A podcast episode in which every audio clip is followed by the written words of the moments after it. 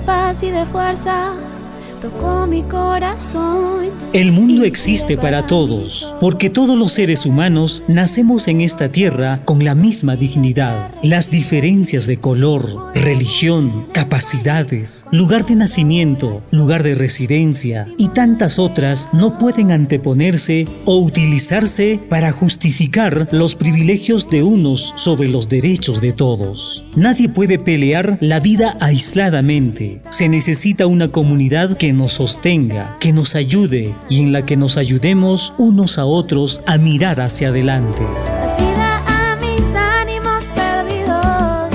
Papa Francisco, Fratelli Tutti, encíclica. Tú guías mis pasos, contigo el cielo es despejado.